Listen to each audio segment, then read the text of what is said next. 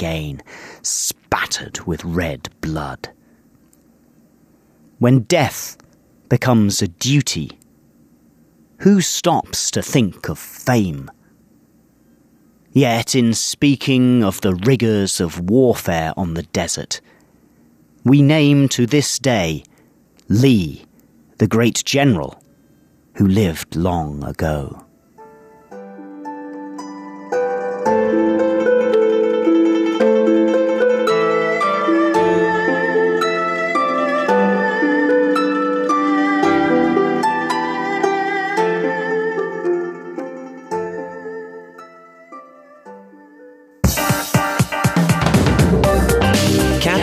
Latest RTI news, programs, previews, and more on our website, english.rti.org.tw. What's this all about? Why are they doing that? What's going on here? It's Curious John. What is he curious about today?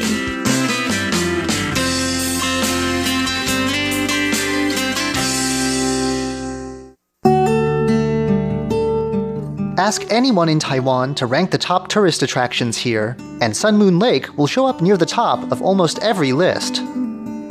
This lake, in Taiwan's central heart, turns fantastic colors in different lighting, and the peaceful hills and clear air around it make for a strong contrast with Taiwan cities. Lin Ningjun of the Sun Moon Lake National Scenic Area knows this lake well Last week, she joined us for a look at the lake's name, its features and history, and the indigenous Thao culture found only on its shores. This week, Ms. Lin will be guiding us once again, offering a look at what the lake is famous for and what people go there to see and do. We'll start with the fish. Sun Moon Lake's indigenous Thao people note the abundance of fish in their stories about how they discovered the lake and the lake is still known for its stocks of fish today. Chief among these fish is a species called Culter alburnus, a kind of fish so beloved by former presidents Chiang Kai shek and Jiang Jingguo that locals have taken to calling the whole species president fish. The lake also has a kind of fish called sharp belly. And while we're on the subject of aquatic life, Ms. Lin says the lake also has many shrimp, 那当然鱼池也有包括像是香菇、蝴蝶兰、虎头兰。The Sun Moon Lake area is also known for growing mushrooms, orchids, Siberian ginseng, Manchurian wild rice, and plums, processed into various products. But most famous of all, the one product everyone associates with the lake is black Assam tea.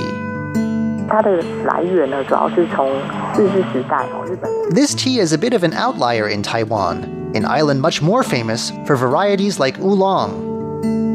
This kind of tea first came to Taiwan from India in the early 20th century, when Taiwan was under Japanese colonial rule. Early experiments were a big success, and Sun Moon Lake has been a center of black tea since. Ms. Lin says the key to this success is the fact that Sun Moon Lake has a warm, damp climate similar to the original tea producing area in Assam, India. 当时来说呢，它也是进贡给这日本天皇的一个御用的茶。For a time, Ms. Lin says, Sun Moon Lake's Assam tea was presented to Japan's emperor. Today, it's a much more everyday kind of drink, but still a good seller. Red Jade tea, also known as tea number 18, is an especially popular local variety. A tea research station in the area is still doing work today. 就是在民国八十八年的时候，台湾我们有发生九二一大地震嘛。September 21st, 1999 was a turning point for the Sun Moon Lake area. Early that morning, an earthquake with a magnitude of more than 7 flattened central Taiwan. Amid heavy loss of life, collapsed buildings, and wrecked transport infrastructure, then President Lee Teng-hui came to the area with an idea a national scenic area should be set up covering the lake and nearby sites. In time, this could help bring back visitors and a sense of normal life to a shattered area. An office was set up to plan the scenic area and to get to work on rebuilding. Since it opened, the scenic area has been a success, organizing big events and drawing big crowds that have helped bring life back to the area. The size of the scenic area has been doubled since its founding, Today, it covers more than 18,000 hectares and takes in much of the beautiful countryside around the lake as well. 我们月潭有两个很重要的赏樱地点，大约每年开花季节会随着。The tourism calendar at Sun Moon Lake begins early each year. Around February, two separate areas fill up with cherry blossoms. Ms. Lin says that in 2013, Japan's National Cherry Blossom Association certified one of these areas as an excellent place for cherry blossom viewing. No other spot outside Japan had ever won such certification before. This spot, around the Formosan Aboriginal Culture Village, is especially popular because the cherry blossoms there are illuminated after dark. A second spot popular for cherry blossoms is the campus of National Jinan University, where 20 hectares are set aside for hundreds of cherry trees, both local and Japanese varieties.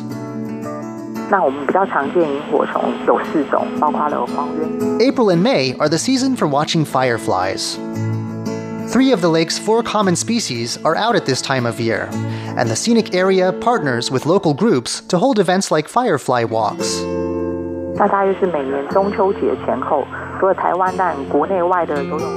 Each year around the Mid Autumn Festival, usually sometime in September, tens of thousands of swimmers descend on the lake. For most of the year, only boats ply the lake's waters. But since 1983, an annual plunge has brought crowds, both of swimmers completing a 3,000 meter course and of spectators. Finally, from October to November, the scenic area celebrates the closing months of the year with a cycling event and a fireworks display. The fireworks display has expanded the most over the years, growing from a fireworks show with some music and dance to a mega event that includes a marathon, mountain climbing, cross country orienteering, and a tea experience. Outside this busy schedule of events, the lake and its surroundings are worth making the trip to see on their own. Over time, the list of sites that have fascinated visitors the most have varied. But in the years when Imperial China's Qing dynasty ruled over much of Taiwan, Sun Moon Lake was credited with eight great sites, since then, making lists of eight sites has become a tradition.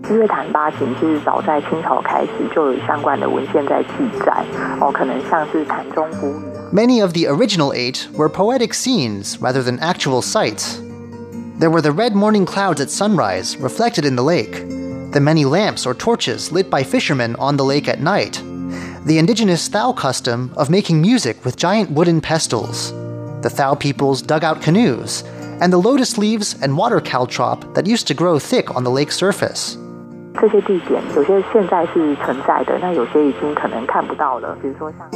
Some of these views are still around today.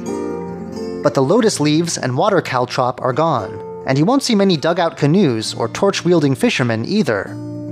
Looking at this list now, you can see how the lake and its environment have changed over time. Other lists have been drawn up since, in 2010, the Sun Moon Lake Scenic Area decided to give the list another update. This list was a bit more concrete, featuring a few more specific locations. There was the area's Wenwu Temple, for instance, and sunrise on the local Maolan Mountain. Also, there were the waves at Lalu Island, the sacred island in the middle of the lake that we met last week. In more recent years, the list has changed again, this time for the social media age.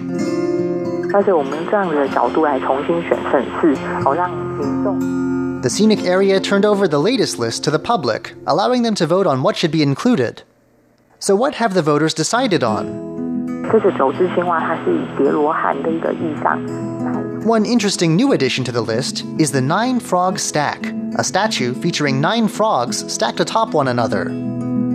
This sculpture serves to highlight how the water level in the lake fluctuates by around 2 meters throughout the day, something caused by hydropower generation. The new list also includes one of the cherry blossom areas we met earlier, the one that even Japanese experts had to honor.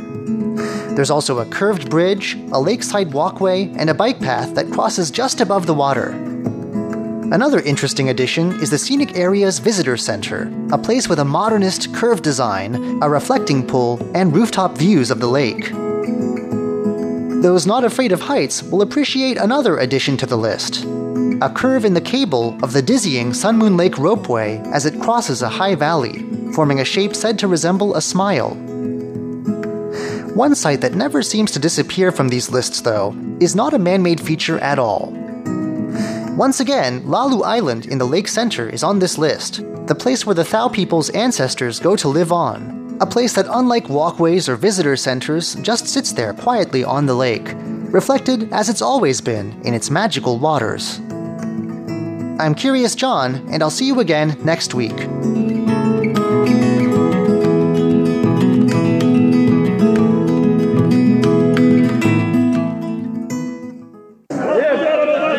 From a fruit market in Tel Aviv to a fish seller in Taipei, the people of our world are working hard to make a living. Are you listening? Tune in to the sounds of your world on Radio Taiwan International.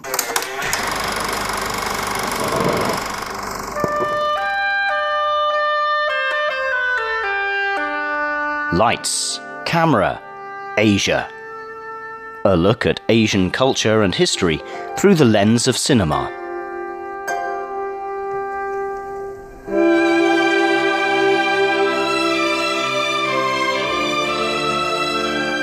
Hello, and welcome back to Lights Camera Asia. I'm Jake Chen. Last week, we began talking about Monga, a 2010 Taiwanese gangster film. We talked about its main story, which focuses on the growth of teenagers and how desperately they seek peer support and acceptance, especially when they grow up in a volatile environment without enough attention and guidance from their parents. I mentioned in last week's show that Monga was very successful both critically and financially. And the film's young, good looking cast, explosive stories, and beautiful cinematography certainly are reasons to attract the younger audience. On the other hand, a sizable chunk of the audience did turn out to be middle aged or older. That is not surprising when we take a deeper look at the historical elements in the movie, as well as a secondary story that, though mostly present in the background, is the real driving force of the narrative in the film. Shortly after Mosquito, the film's teenage protagonist, joins a local gang, his mother scolds him for getting into fights and not focusing on school. To that, he responds, 你自己还不是一样？刚搬来没多久就炒了外省帮来，你还不是一样靠别人赚才活得下去？ He says to his mother, Didn't you enlist gangsters from out of province to help? Don't you rely on them for survival too? Out of province, in Chinese, which is 外省, is a somewhat xenophobic term used to describe the people who arrived on the island of Taiwan after the conclusion of the Chinese Civil War in 1949. Most of these members are military personnel and their dependents of the Kuomintang or nationalist government. Prior to their arrival, the residents of Taiwan mostly came from the southern Chinese province of Fujian, and they spoke the Minnan dialect. So, in their eyes, these newcomers, of which most are from northern China, spoke a different dialect, brought different styles of food, and ways of behaving. In short, their culture was different. And that difference, right or wrong, was the reason for clashes between those from of province and those who've gotten here earlier. This is nothing new when we look at history where people of different races, cultures, ethnicities, and sometimes genders often clash with one another, at least before they reach a certain level of mutual understanding and harmony. Post war Taiwan was volatile and very often unfriendly and downright unsafe for many who come from out of province. People of that era lived within their own communities, and gang members often acted as protectors of these communities. That is why in the movie we see Mosquito's mother enlisting the help of members from the out of province gangs because she's part of that community. Whereas Mosquito himself joins again with local kids. Despite the troubles that he gets himself into and how big of a man he feels after a fight, at the end of the day, it still was a fight among teenagers, and Mosquito is still just a teenager. When the movie gradually turns its lens on the fathers of these young gangsters, we begin to see what was really happening in the background. The out of province gangs are approaching the local gangs in hopes to collaborate, which means they want in on the business and territories that the local gangs are controlling, while providing things like manpower and guns. The leader among the old time gangsters, in his typical we'll keep things our way and no need for your outsiders attitude, turned down the request. The rest of his confidants, though, are having different ideas. The out of province gangs eventually force their way in, and the clash climaxed into a series of deadly brawls that Mosquitoes and his teenage peers are absolutely not ready for. Blood is shed, people are killed, and these young teenagers despite their ambitions, their loyalty, and their vigor, could do nothing but running away from it. At the end, I feel like Monga is a tale of teenage growth, but it also casts a light on a bigger issue that, in my eyes, still divides Taiwan to this very day. People from different origins have deep prejudice against each other, and when clashes happen, and it did happen on many, many occasions, the damage can truly be catastrophic.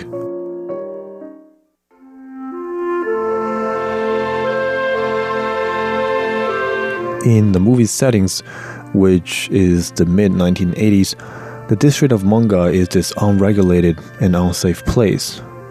A hotbed for everything that is illegal drug trade, prostitution, trafficking, and of course, a battleground for gangsters. It is not a place that parents want to bring their children to. And among all the districts in Taipei City, it still is that place to this very day. That shows you how much, or maybe how little things have changed over time. Thank you for listening to Lights Camera Asia. I'm Jake Chen. Talk to you next time.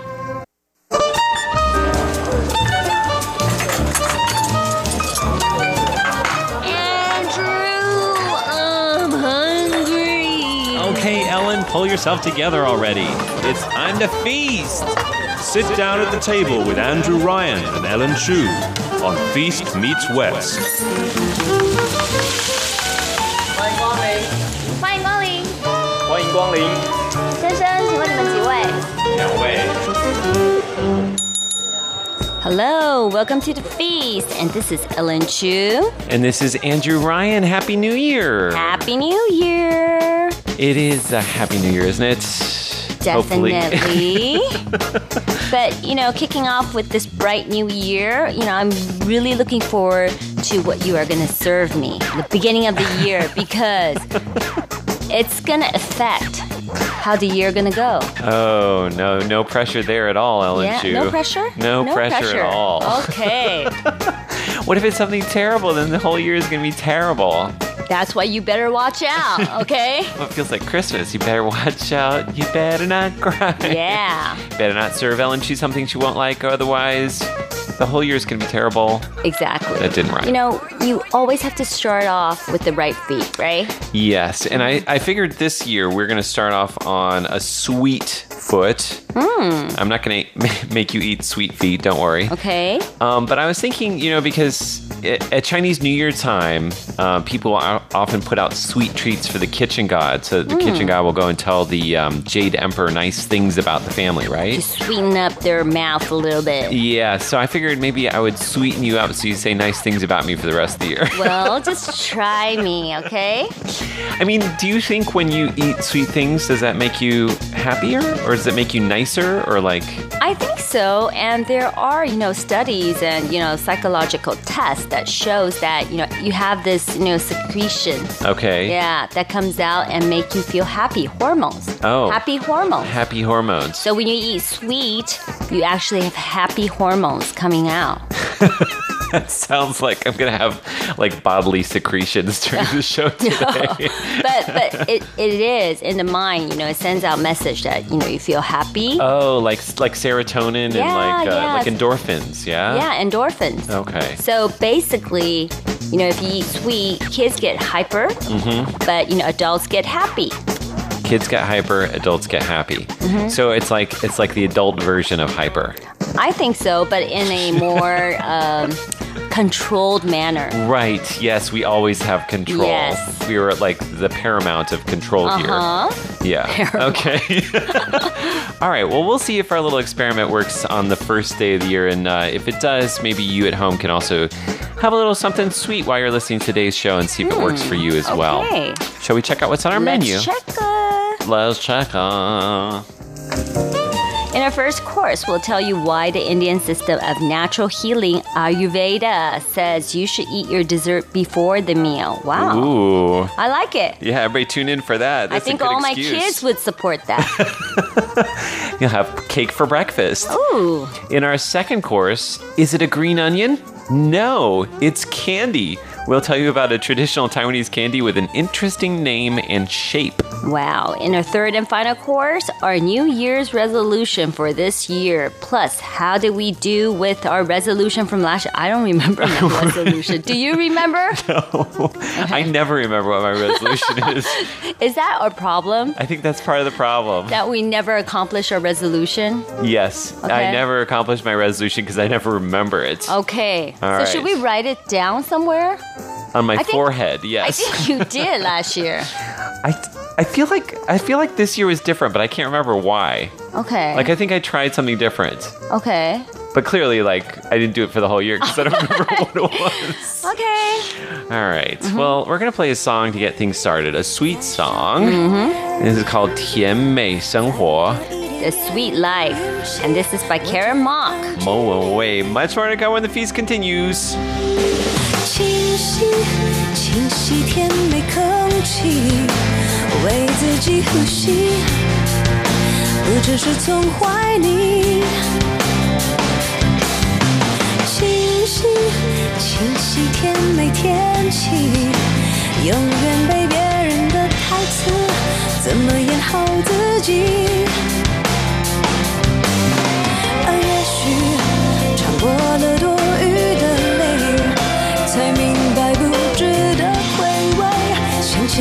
伤悲。再少一点点逃避，再多一点点真实，再少一点点定义，我想我也可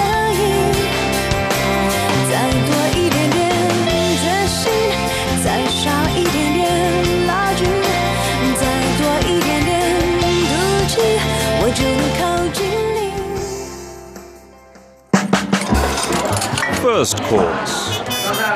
Okay, so why you should start with something sweet? Of course. why not? Wait, do you say that to your kids? Of course. Start with dessert. Well, you know, sometimes I serve donuts for breakfast. Donuts for breakfast is Mm-hmm. okay. Like I think. Okay, so I think what we've established is like you can start your day with something sweet, Mm-hmm. but like starting a meal with something sweet, that's a bit out there, isn't it? Yeah, that is something that I can't really understand because if you finish like a piece of cake, how are you going to eat dinner? Like, why are you going to want anything more? You've Right. essentially satisfied your cravings. Exactly. Although, you know, in the West, we serve like fruit salad to start off a meal, but here in Taiwan, people think that's crazy. They're like, why are you starting the meal with fruit? It should be ending the meal with fruit. But, you know, there are studies showing that, you know, eating fruit and vegetable before you eat your main courses is the correct way to eat. Yeah, we've actually talked about that in our show, Right. right? So I guess, you know, in the Western style of serving food, it's actually correct. So it makes sense, but like something actually like like sugary sweet seems a little bit of a stretch. However, Ayurveda, which is the Indian uh, guidelines for uh, health and nutrition. uh, I mean, it does a lot more than just that, but uh, it actually argues that sweet things should come at the beginning of the meal. And this is something I found in the Times of India, so, So- our friends so- in India can follow along. Friends in India, can can you confirm that? Do you eat like sweet stuff before you have your main meal, like your meat and curry? I would love to hear if that is true. Um, there is some uh, information here. Nutritionist Supriya Nair says that sweet taste acts quickly on the taste buds and saliva. Eating the sweet item first enables the flow of digestive secretions. So, actually, eating something sweet helps you absorb vitamins and nutrients better, according to Ayurveda. Oh. However, she says if you eat sweets at the end of meals, you're slowing down your digestion. Hmm. So, eating dessert at the end of the meal means that the empty calories and sugar suppress the digestive fire, causing fermentation and indigestion. So it also goodness. tells you that a hungry person, a sweet also help overpower the wind in your stomach. Ooh, So that means that while sour and salty taste in the middle of the meal helps stimulate the digestive fire in the small intestine. oh, Yeah, so basically, if we eat these calories and these sweet, it actually help us with you know uh, losing weight. So you start off with sweet, and then you move on to sour and salty in the middle of the meal, and then at the end you go with pungent, bitter, and astringent taste to help subdue the kapha dosh or the earth in the body. Wow. So that's Wow. that's a really unusual way to look at it, but but I think that these ancient traditions, like uh, in in Taiwan, we have Chinese medicine, and their ideas about food also can tell us a lot about how to keep healthy uh, in ways that Western medicine, I think, doesn't really explore so much. Right. So it tells you that, you know, a lot of the heavy proteins found in egg and meat, you know, these are really hard to digest. Mm-hmm. So it makes you feel bloated and aggressive. So after a meal, your body wants to balance our dense yang energy by craving yin sugar. So it's a yin yang thing. So yin is like the female kind of properties, mm-hmm. yang is the male properties. Mm-hmm. So female properties, yin, the sugar would be yin. Yeah. And the male would be like egg right, and meat, meat. and heavy stuff. So that's why we crave those things uh, to balance it out. So, but what they're saying is actually you can uh, challenge that sugar craving by finding it in different other other places, like in fruits or veggies, carrots, onions, or like sweet potatoes, red pumpkin, and other things like that, rather than going for those like sweet Right. processed So sugar I guess treats. you know in India they tell you to go for the you know the the food Mm-hmm. that has the sweet sugary taste. So I'm thinking like maybe as an amuse bouche, like before your meal, instead of having like a slice of cake, right? Or like cookies before your meal, which is going to just make you turn off and not want to eat your dinner. You could like start off with something with like fruits, or you could have like some kind of fruit vinegar as a little like a refresher. You know, appetizers in Chinese dish, you think about it like liang ban cai. Mm-hmm. Okay, the the cold uh, cold marinated like dishes Mm-hmm. basically are all sugar and vinegar. Ah, like uh, we've had this in our show. We've had the like the uh, the tomatoes, sweet uh, cherry tomatoes, which have been um, like preserved or marinated in um, like vinegar and a little bit of sugar and like some fruit vinegars or plum and, juice. Uh, cucumbers too. Yeah. They put it in like, you know, sugar and vinegar. That's so good. I love that. I love that too. Mm. I can eat a whole dish by myself. now I want something refreshing to start off our show. right. When we come back in our second course, we are going to be talking about a very interesting candy that actually looks like green onions. Uh, so we'll uh, be sampling that with coffee. But first, another sweet song. What do we have, Ellen Chu? Gary 曹曹格，我的甜蜜蜜，My Sweetie。 遇见一个女孩，一个漂亮的女孩。她有一双美丽的眼睛，有魔鬼的身材。我走到她面前说声嗨，可是她却不理睬。Oh no！我问她的名字叫什么，她说了一声拜，然后 就唱起甜蜜蜜，你笑的甜蜜蜜，在哪里，在哪里见过你？ Second course. Okay, so to begin with our sweet, Yes. and you have brought out these Wow, they're pretty. Aren't they pretty? I think they're very classy looking, Mm-hmm. even though it's like kind of a classic taste, very sugary taste. It's so funny when I brought these out of my bag, Ellen, she was like, Did you make those? Well, you know, Andrew could be very talented and he always attempt to make everything on the show by himself, okay? All right, I'm having But- trouble getting this off. But you know, he always has trouble opening up a package. Go ahead and Is help that why he makes it himself? Because he Um, doesn't want to go through opening packages. Much easier to just make it Wow. than to have to open the package. so this is kind of like a sugar cane. It is like a sugar cane, Ellen Mhm. Chu. That's a very apropos um, description.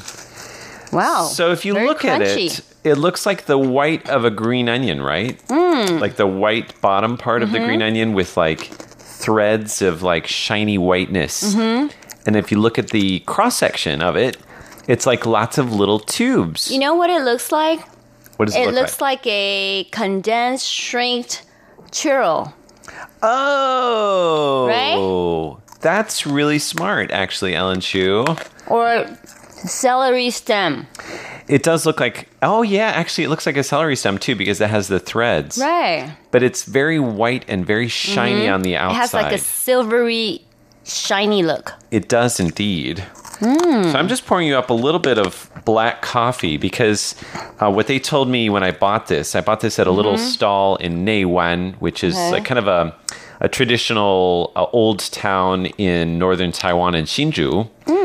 Mm. And um, what you can do is you can eat these tang cong or green onion candy, as we call it in Chinese. You can eat it with the coffee, or you can actually stir the coffee with it Uh-huh. and make your coffee sweeter. So it's a nice match of the bitter blackness of the coffee and the sweet whiteness of this candy. Mmm. It's good. You bite it and then you have a sip of coffee. Mmm. It's very good. Oh. Try it. Nice Oh, blend. It's kind of like, like that. sweet coffee. Mmm. Mmm. I'm happy already, Ellen Phil. This is very good.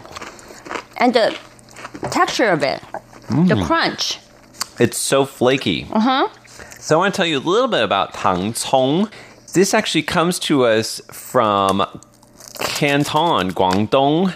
It's a traditional um, candy that they make there, and then Mhm. it uh, was brought to different parts of the world, to Taiwan, Hong Kong, even Vietnam, Mm. and Southeast Asia, as kind of like a little sweet treat. Mm-hmm. So during the the the Japanese occupation and Taiwan, of course, produces sugarcane. Mm. Mm-hmm. A lot of sugarcane in uh, southern Taiwan, in particular, in places like Pingtung. Mm-hmm. Uh, they grow a lot of sugarcane. But at that time, the Japanese government forbid Taiwan people to eat it. Really? Right. Oh. So they uh, produce these uh, sugar sugar from the sugar cane and they transfer it back to Japan. So Taiwan people use the sugar and they changed it in, to look like a tangcong. Oh, so they made it look like a green onion so that they wouldn't get caught. Right. Smart, huh? That's really clever. That's a really interesting way to get around it. And so the way you make this is you take uh, white sugar and then you add water. And Mhm. after you mix it up um, and you boil it, it becomes like a sweet syrup. Mm-hmm. And then you um, pour it into like a, a wok. Mm-hmm. And then you put some water, like ice cold water, underneath it to solidify it a little bit. And it becomes uh, chewier. They call it tangao, like a, a sugar paste. Uh-huh. And then you take it out and uh, you, you can start stretching it using wooden sticks. So you wrap it around wooden sticks and you, you keep stretching it for 10 minutes and you keep wrapping it and stretching it. Kind of like the way you make noodles, right? I think they're so smart. and then the threads get thinner and thinner and thinner and thinner. Mhm. Uh, and then uh, what they do is they eventually will uh, chop them into three inch long segments. Mm. And then they, when they harden, then they just become crispy and delicious. And sometimes they actually use peanut powder on them as well. Mm. But the ones that we tried in our show today are just plain old tangcong, green onion Mm. candy, But it's still yummy. and no green onions in it. So yummy. No green onions are killed in the process. It's great. So don't worry. They're just dressed up to look like green onions, okay? That's right. Sugar and green onion outfit. Yes. When we Okay. come back in our third course, we'll have our New Year's resolutions. Plus, we're going to find out what we uh, promised ourselves we would do last year and find out whether we did that or not. If we didn't do it, we can do it this year again. That's right. All right. Yay! Another sweet song. It's by Ame, and this is called 甜言蜜语 Sweet Talk. 他看起来很好，我祝你们 白首偕老。可是我一直不明了，你怎么能那么快就把属于我俩的往事全都忘掉？你似乎很快乐。我祝你们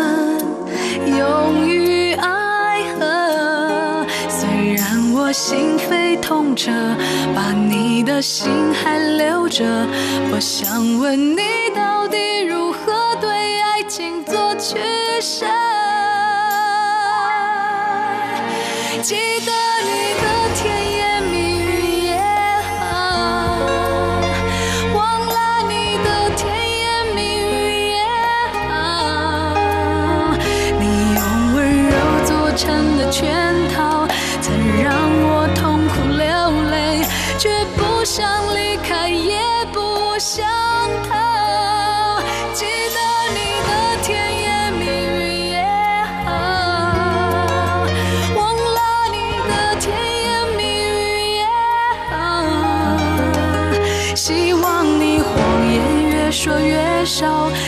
人真心的拥抱，别让她像我伤心，没有人知道。 You're listening to Feast Meets West. Third course.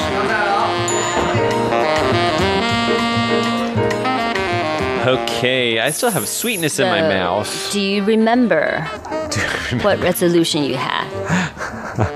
I'm sure it had something to do with being busy. Uh-huh. and trying to be less busy. Um, or like more space to think. Or is that just me projecting what I want to do this year? More space? to think, like more like time to think. Okay. Well, it's not like space, but like, yeah. Uh huh. I don't know, more margins in my life. Okay, I want more margins in my you life. need more mar- You got a lot going on, Yeah. Ellen Chu. yeah, I really need a small break. Well, I mean, you've got so many. You've got your work, you've got your family, you've got your Mhm. school, you have your Mhm. like entertainer career. Yeah. You have so Feast Meets West. it's like I can't even stop. well, that's the thing. Like, I think we get so into it, like, and we always want to do more. It's really hard to reel back when there's always more you can do. Is that another reason why we don't accomplish our resolution? because we already don't have any margin or spaces to fit in what we want to do. Totally believe that, Ellen Chu. Yes, I think that's why. Totally believe that. Mhm. All right, you ready to find out what you promised that you would try to work on this year? Sure. All right, have a listen. So, what's your uh, goal for this year? Um, actually, to clean up everything that Ryan Rihanna has, you know, get rid of the don't needs okay. and clean up my house a little bit. Oh, that's good. Yeah. I was going to say the same old resolution that I've been making, you know, to have more time for myself and all that. But actually, maybe I should do something very specific. Yes. So my specific goal is to do that cleanup thing. Okay, I'm going to, I have a wall in my bedroom that has like, Yeah, that you wanted it. to. Oh, mold Yeah. on. I thought you wanted get to rid of the paint it. Okay. And I wanna paint You it. should. Yeah. If you have mold, you, you need to get rid of it. It's I've gonna tried. Like, do bad in your health. I've done DIY, baby. I've done Okay. as much DIY as I can do, and it's not I D think in you it. need professional help. I need professional help in more ways than one. yes, yes. So that will be my goal for this year, Okay. the very least. So cheers. That and yoga. All right. I want to do get back into yoga. All right. Is it a deal? Deal. It is a deal. All right. Reminder Yes. of each other. Yes. Okay. All right. I I actually accomplished a little bit of my goal. right. Getting rid of the, you know, no you know, the things that we don't want Yeah. and uh, cleaning up my house. I think I did I did like probably 60%. I think I remember that. I remember you like talking about trash bags and throwing away your kids' Mhm. toys, right? Right. There's a lot of threatening going on. Right. so, you know, I think I've accomplished probably 60 to 65%. Well, you know what, Ellen Chu, I think we should give you a big round of applause. Yay! So I'm going to continue with this goal. How about you? Did you did you paint that mold wall? You, so you could probably hear us laughing in the background as we're listening to what our Mhm. resolutions were last year. The reason why I was laughing is because I did it the next week. Like I totally did it. I got a guy to come into our house, like take care of the wall, like build a big like sarcophagus around the mold thing. Mm-hmm. but it's only gonna last for three years, so I may have to do this in a couple what more years. What color did you color your wall? Oh, I chose this really great color. It's um, it's like a teal color, Mm-hmm. and it's very. It's actually a really Taiwanese color. You can see it a lot in like home products, like Mhm. from the 1980s. Like Oh, you know that kinda like color, green? Yeah, yeah, yeah, like a Okay. greenish color from the fa- not the not the gross green, like more of a bluish green. Okay. Yeah. Okay. So that was last year. You have two more years to go. Yeah, yes, and I didn't do any yoga. I didn't do like a lick of yoga. Okay. Um, and then my resolution from the previous year about like taking one day off a week, Mhm. I I actually managed to do that this year. Mm. Even though I didn't, do, I mean, this past year, Great. Yeah. Well, you did leave a little margin for yourself, teeny tiny margins, right? Teeny tiny Okay. margins. So this year's resolution. you first. okay, this year's resolution, other than, you know, continuing the cleanup and throwing away because they have grown up another year old. Nah. And I think we can do more of the cleanup. hmm But, you know, I think, like I said, I want a little bit of time to myself, you know. It's it's just been, you know, for for work, for career, for family. And, you know, sometimes you look back, I never do anything for myself. Yeah, that's really important, Yeah. especially for moms. Yeah. It's like you you just dedicate your entire life. And you know, as PTA, I'm like dedicating my life to school too. Parent Teacher Association. She's the head. and you know, some little kids just walked up to me, you know, this year, you know, because I was helping them to start up the lunch program, and you know, I was there daily for two and a half months. And the kids went up to you and they're like, Ms. Chu, do you have a work life balance? No, the kids, because I stopped like at end of October, Mm. okay, and I just told the school I think you know everything's on track, so Yeah. I'm just gonna move on to other projects. I'm not gonna be here. Well they're done. like, they're like, really? You're not gonna be here? We miss you. Right, but you know, after like two or three weeks, you know, when br- sending my kids to school, these little kids and older kids walk walk up to me and say, "Why aren't you here anymore?"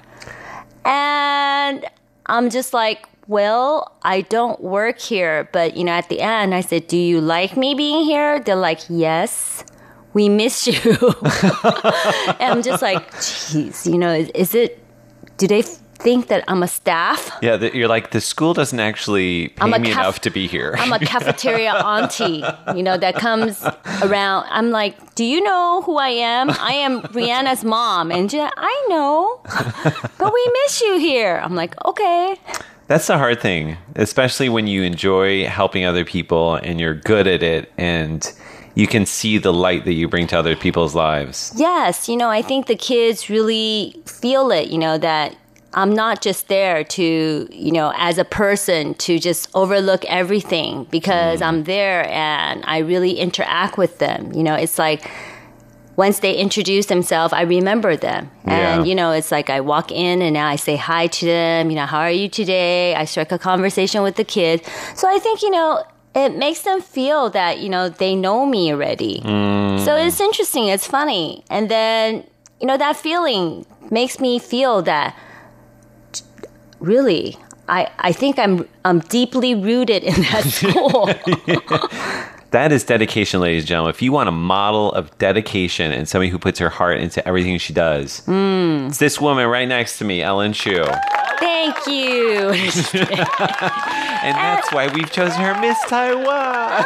oh, yeah. You know, yeah. It, it it seems like in my life DNA, you know, every time I pick up something, it I'm just like driven mm. to make it work, mm-hmm. driven to try my best to make it happen. And you? Stop talking about me. So I actually want to hope that this year I can do a little bit of writing Mm-hmm. and a little bit more thinking to what I actually want to do. So he wants to write a Feast Meets West book. Oh, no, she, yes, she put that in recording. Um, yes. it's in recording. so now I have to kind of hold myself to that, huh? I want this program, this segment, to be aired like maybe in June of 2019. And I want to hear How far I am. how far he is. How does he feel at that point of life? Did he regret he made this resolution? I'm regretting it now. okay. Uh, I think it's good to have it out there. It's good to float it into the universe and see what happens, right? Okay. So I'm going to do some writing You can start by buying a notebook and a pen. and a pen and start, you know, drawing out ideas. I'm going to do that today, Ellen Chu. You're going to do that? Yeah. I'm going to take a picture All right. and I'll send it to you. Okay. Yeah.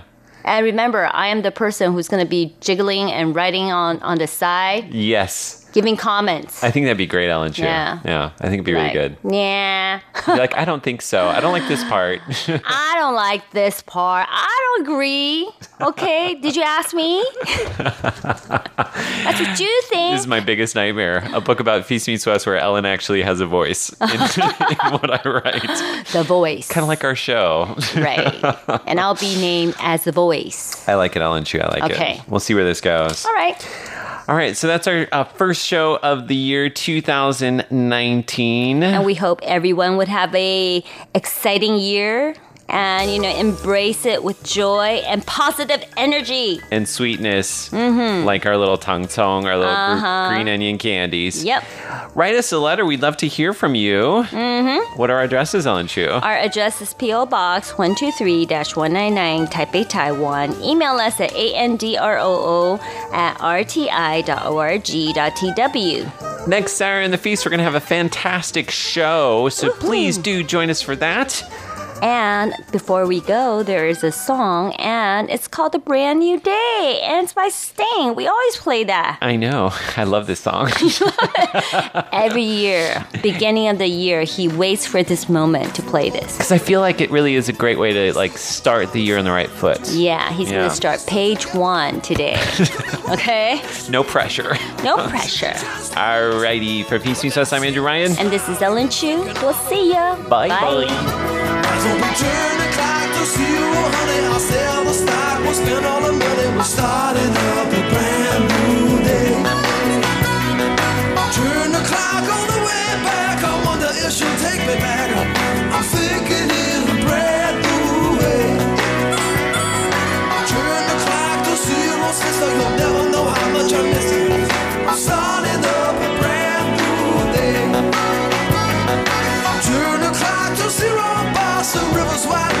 We'll